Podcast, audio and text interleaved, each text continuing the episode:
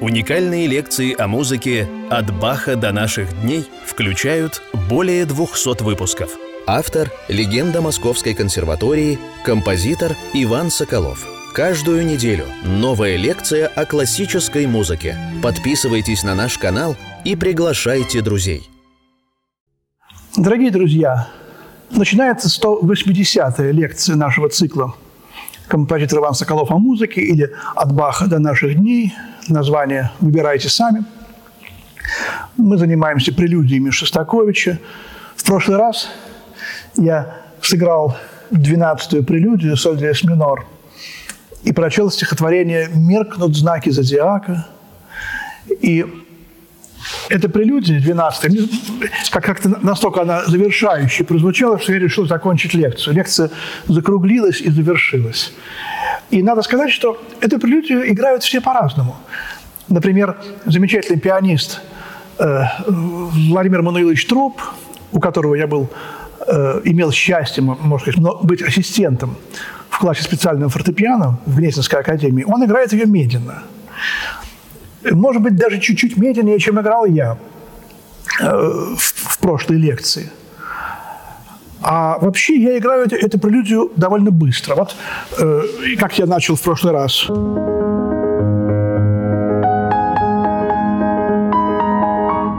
А иногда я ее играю так.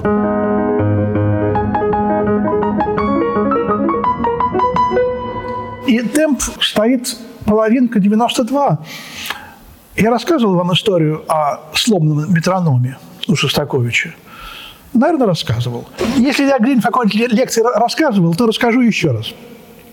Как-то я играл первую сонату Шостаковича и принес ее Володе Виардо. Там стоит вначале бешеный совершенно метроном, почти неисполнимый. И, кстати, Шостакович играл э, в свои бешеные метрономы сам, и даже еще убыстряя их. Это каденция к первому концерту об этом говорит. Я, конечно, не соблюдал этот метроном. Э, Володя мне говорит, ну ты правильно делаешь, что ты не играешь авторский метроном. Это бешено быстро, не нужно в этом темпе играть. Да никто и не играет. Ты же знаешь, у него был сломанный метроном. И я почему-то удивился, ничего не спросил. Думаю, как это у такого композитора сломанный метроном? Тогда были такие метрономы электронных у нас в СССР не было. Такие были тук, тук, тук, тук, палочка. Я помню, кто-то э, подарил моей маме, привез из-за границы электронный метроном э, с лампочкой, которая зажигалась. Это было начало 70-х годов. И мы подарили этот электронный метроном Георгия Петровича Дмитриева, с которым мы занимались, я занимался композицией, мы к нему ездили с мамой. Он был страшный счастлив, он столько для нас сделал добра, он занимался бесплатно, невероятно долго музыку слушали мы, э, водил меня в мир музыки, он этот метроном положил к сердцу, Георгий Петрович, и он стучал у него тут в кармане. Вот это была такая волшебная штучка. И вот я подумал, ну как странно, думаю, что такое сломанный метроном у Шостаковича. А потом, лет через десять, Андрюша Хатеев, Андрей Иванович Хатеев, о котором я часто вспоминаю в моих лекциях, и он достоин гораздо большего.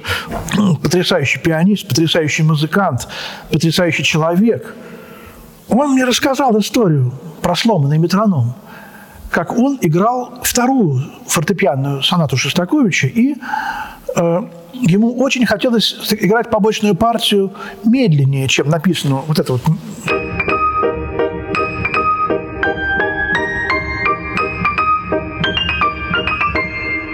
Какой-то там метроном написан очень быстрый. Ему хотелось... Не помню сейчас точно. Он не знал, а можно или нет. И вдруг, это был 71 или 72 год, он идет по консерватории и видит самого Шостаковича, идущего по коридору. Он бросается к нему и говорит, простите, Дмитрий Дмитриевич, я студент Хатеев, я играю вашу вторую сонату. Можно ли в побочной партии брать более медленный темп? И, и пока он еще говорил, Шостакович сказал, конечно, конечно можно. Конечно можно. Пожалуйста, берите любые темпы. Ведь у меня метроном сломан. И он показал рукой правой на сердце. Ведь у меня сломан метроном, сломан. И, и ушел. И Хатеев Андрей сразу понял, что речь идет не о э, сломанной машинке, а речь идет даже не о сердце, а речь идет о меняющемся ощущении темпа в восприятии композиторами их собственной музыки. Они хотят эту музыку слышать то быстро, то более медленно, то еще более медленно. Я этот феномен встречал у Бартака, когда Бартак просматривал, приехав в Америку, свои старые сочинения, чтобы сделать новую редакцию и получать опять авторские э, гонорары, как за вновь сочиненную музыку, потому что он бедствовал в Америке. Он свои темпы пересматривал всегда в сторону убыстрения – и его сын, второй сын от второй жены, он потом собрал воедино все темповые обозначения бартаковских сочинений, которые постоянно увеличивались в сторону быстрее. И у меня происходит то же самое. Когда я сочиняю, я очень хочу, вот первое, импульс, я хочу все разобрать, все понять в моей музыке. Потом я уже привык к этой музыке своей, и я ее уже, так сказать, Э, играю э, сам много раз слышав. А ведь публика-то, которой мы показываем эту музыку, она ведь ее, как правило, еще не слышала. И поэтому, наверное, прав Хатеев, что музыку надо играть в темпе, который э, сопутствовал ее рождению в душе композитора. И конечно, не у всех э, убыстряется с годами музыка, э, но, как правило, вот э, даже если мы возьмем, послушаем записи, как сам Шостакович играет свою музыку, например, трио фортепианное, существует в двух авторских записях самого Шостаковича. Или виолончельная соната с Ростроповичем и Шафраном. А трио тоже. И он везде берет разные темпы. Посмотрите, какой он быстрый темп берет в 24-й прелюдии и фуге, ре минор. Даже быстрее, чем там написано. А подавляющее большинство пианистов играет медленнее, чем там написано. Поэтому у него метроном сломан. Играйте как хотите. Троп замечательно играет. Наверняка он играет не только в этом темпе. Просто мне, я даже не слышал эту запись. Мне кто-то рассказывал, как медленно она звучит. Но можно и так, и так. Почему я играю медленно? колотушка, тук-тук-тук. И вот этот ритм тук-тук-тук,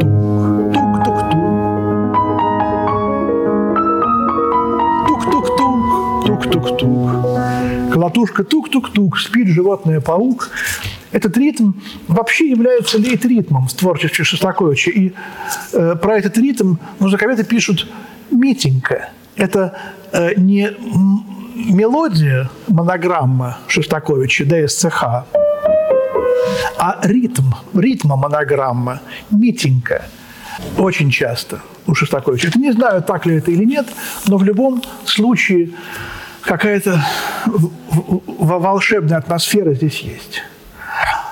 Тринадцатая прелюдия с четырнадцатой образуют некий цикл. Фа диез мажор и ми бемоль минор, они как- как-то идут без перерыва, наподобие третьей и четвертой.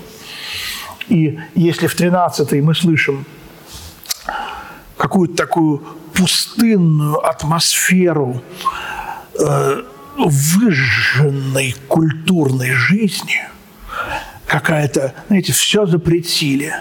Осталась только труба, барабан, пыль, солнце и мухи – ползающие по деревянным скамейкам деревенских лавок.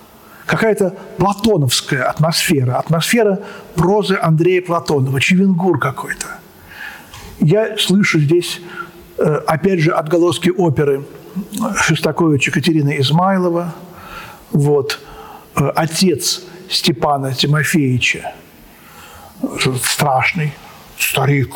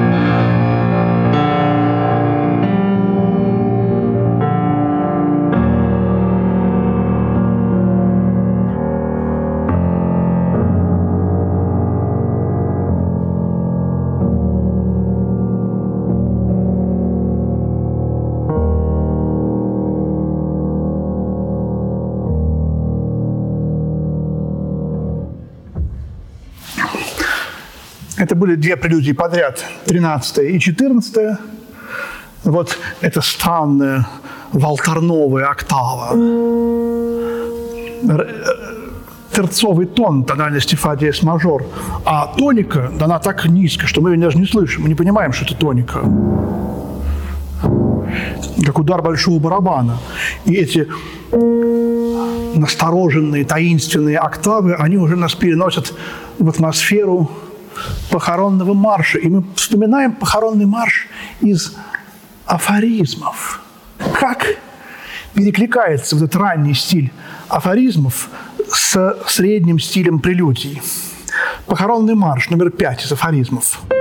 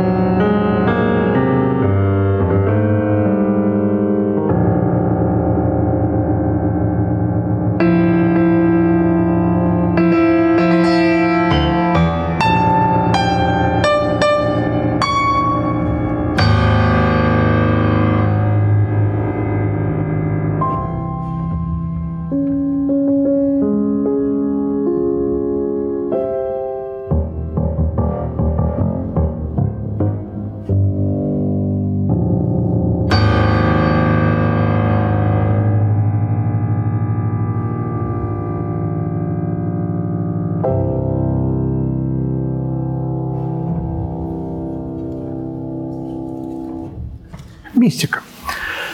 Вот. И, конечно, этот образ страшного этого старика из Катерины Измайловой отчасти перекликается с образом Сталина, с образом, который э, связан был у Шостаковича вот, с злом, с какими-то страшными сапогами огромными. Ну, а у Заболоцкого бродячие музыканты. Начало этого стихотворения, которое мы в десятой прелюдии вспоминали. «Закинув на спину трубу, как бремя золотое, он шел в обиде на судьбу. За ним бежали двое. Один, сжимая скрипки тень, горбун и шаромышка, скрипел и плакал целый день, как потная подмышка. Другой искусник и борец, и чемпион гитары, огромный нес в руках крестец с роскошной песней Тамары. На том крестце семь струн железных, и семь валов, и семь колков, рукой построены полезной, болтались в виде уголков. Вот эти вот шествия двух музыкантов, вот это вот страшное немножко. И это как бы труба а это потная подмышка скрипит. Конечно, и в этой музыке есть некое неприличие, некая ухарская такая непристойность, которую отмечали и многие не любили, но это не отнимешь. Эта непристойность есть и в творчестве Стравинского. Опять не могу не вспомнить одну историю. Читали ли вы, друзья, это слово непристойность, сразу вспоминаются какие-то истории. Друзья, читали ли вы э, замечательную книгу Игоря Стравинского «Хроника моей музыкальной жизни»? Э, конечно, все читали. Я очень люблю первую страницу этой книги – где Стравинский описывает свое самое-самое первое музыкальное впечатление. У нас, пишет Стравинский, был э, в деревне, куда мы ездили на лето, э, глухонемой крестьянин, он пишет, как его звали, не помню, Родион, кажется, рыжий глухонемой человек э, с густой копной волос, и он ходил в длинной рубашке до колен на голое тело – больше ничего не было на нем. Он мычал, он ничего не говорил, но постоянно подходил к нам, трех-четырехлетним детям, и что-то мычал, как бы желая сказать, и пел, пел. Это мычание мне очень нравилось. А когда он хотел себе аккомпанировать, у него никаких инструментов под рукой не было. И он засовывал руку себе под мышку и хлопал локтем о бок. И возникали такие звуки неприличные довольно. И это было музыкальным инструментом, которым он себе аккомпанировал этому мычанию. И нам, трех-четырехлетним детям, очень нравилась эта музыка. И когда как-то к нам вечером в гости пришли э, э, какие-то важные люди, его отец был Федор Игнатьевич, солист Большого театра, и я вошел в гостиную и стал мычать и хлопать с этими неприличными звуками. Родители возмутились, запретили мне это делать. И я стал плакать, но тогда они разрешили мне, по крайней мере, мычать. А вот этот неприличный звук, э, ну, попробовать сейчас достать рукой под рубашку, залезть. Но я думаю, каждый из вас наедине с собой может попробовать произвести этот звук. Стравинский пишет, что одно мычание без аккомпанемента уже не представляло в моем сознании ничего интересного. И я забросил эту идею. История заканчивается вот чем. Когда я рассказал это своему папе, который был очень тонким музыкантом, любителем, он так посмотрел на меня проникновенно и сказал, вот теперь я понимаю Стравинского – ведь вся его музыка из этого и состоит от начала и до конца. Он мог такое сказать. Я, конечно, сказал, папа, ты ничего не понимаешь в Стравинском. Но в сущности, вот в этом он мог такое мне сказать. Он, конечно, не говорил своим студентам, э, которым он преподавал историю, всеобщую историю искусства в университете. Но, но, но конечно, и, и я тоже, хоть так и не считаю, но где-то внутри он в общем прав. Понимаете? Стравинский гений, но вот эта вот гениальность, вот, которая, которой пришло искусство 20 века, она состоит в невероятном упрощении всех средств, в вторжении вот этого неприличного, непристойного, некрасивого. Мы об этом говорили, когда Прокофьем занимались. И, и когда мы занимаемся Шостаковичем, еще больше этого стало в музыке. Некрасивого, непристойного, странного, страшного – и жуткого.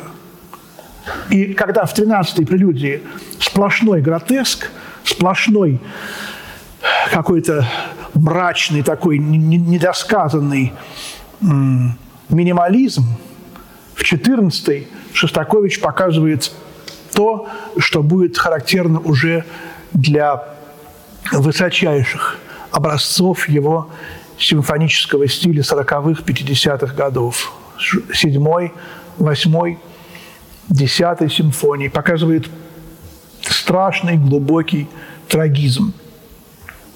Этот ритм чеконы. Ну, и тема, он потом инструментовал эту вещь, это, конечно, тромбон.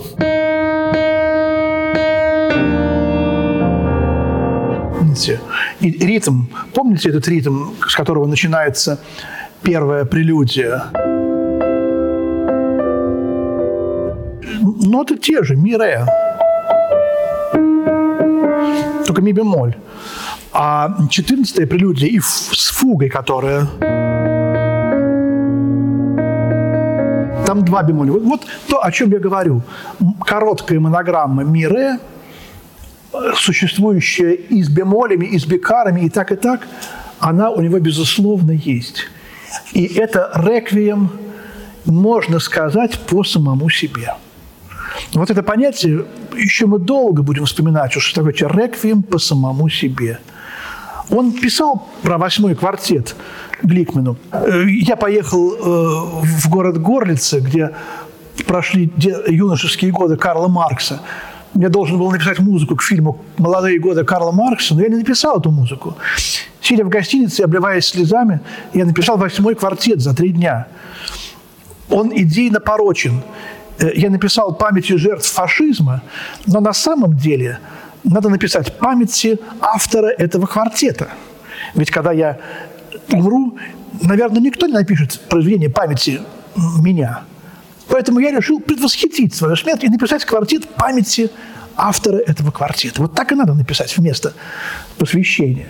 И вот это тоже одно из таких сочинений, где надо написать памяти Шостаковича, памяти автора этой прелюдии. Ну и э, Заболоцкий, который может э, вспомниться здесь. Я помню ночь, которую поэты изобразили в этой песне. Из дальней тундры вылетела буря, рвала верхи дубов, вывертывала пни и ставила деревья вверх ногами. Лес обезумел.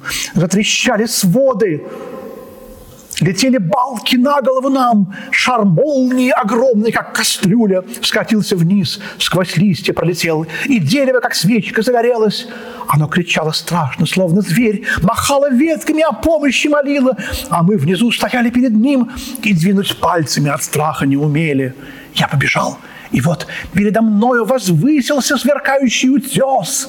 Его вершина, гладкая, как череп, едва дымилась в чудной красоте. Опять скатилась молния. Я замер. Вверху, на самой высоте, металась чуть заметная фигурка, хватая воздух пальцами руки. Я заревел. Фигурка подскочила. Ужасный вопль пронзил меня насквозь. На воздухе мелькнули морда, руки, ноги, и больше ничего не помню. На утро буря миновала, лесных развалин загорал костер. Очнулся я, утес еще дымился, и труп безумного на камушках лежал. Это говорит э, председатель собрания волков. И он говорит о э, безумном волке. Это цитата из поэмы Заболоцкого «Безумный волк». И, естественно, безумный волк – это сам Заболоцкий, как вы уже догадались. И вот эта смерть этого безумного волка, о, о котором говорит председатель, а кто такой председатель, вы, наверное, тоже уже догадались. Сталин – председатель, главный волк. Вот. И об этом говорится у Заболоцкого, и об этом говорится в этой прелюдии. Спасибо, друзья. Всего доброго и до свидания.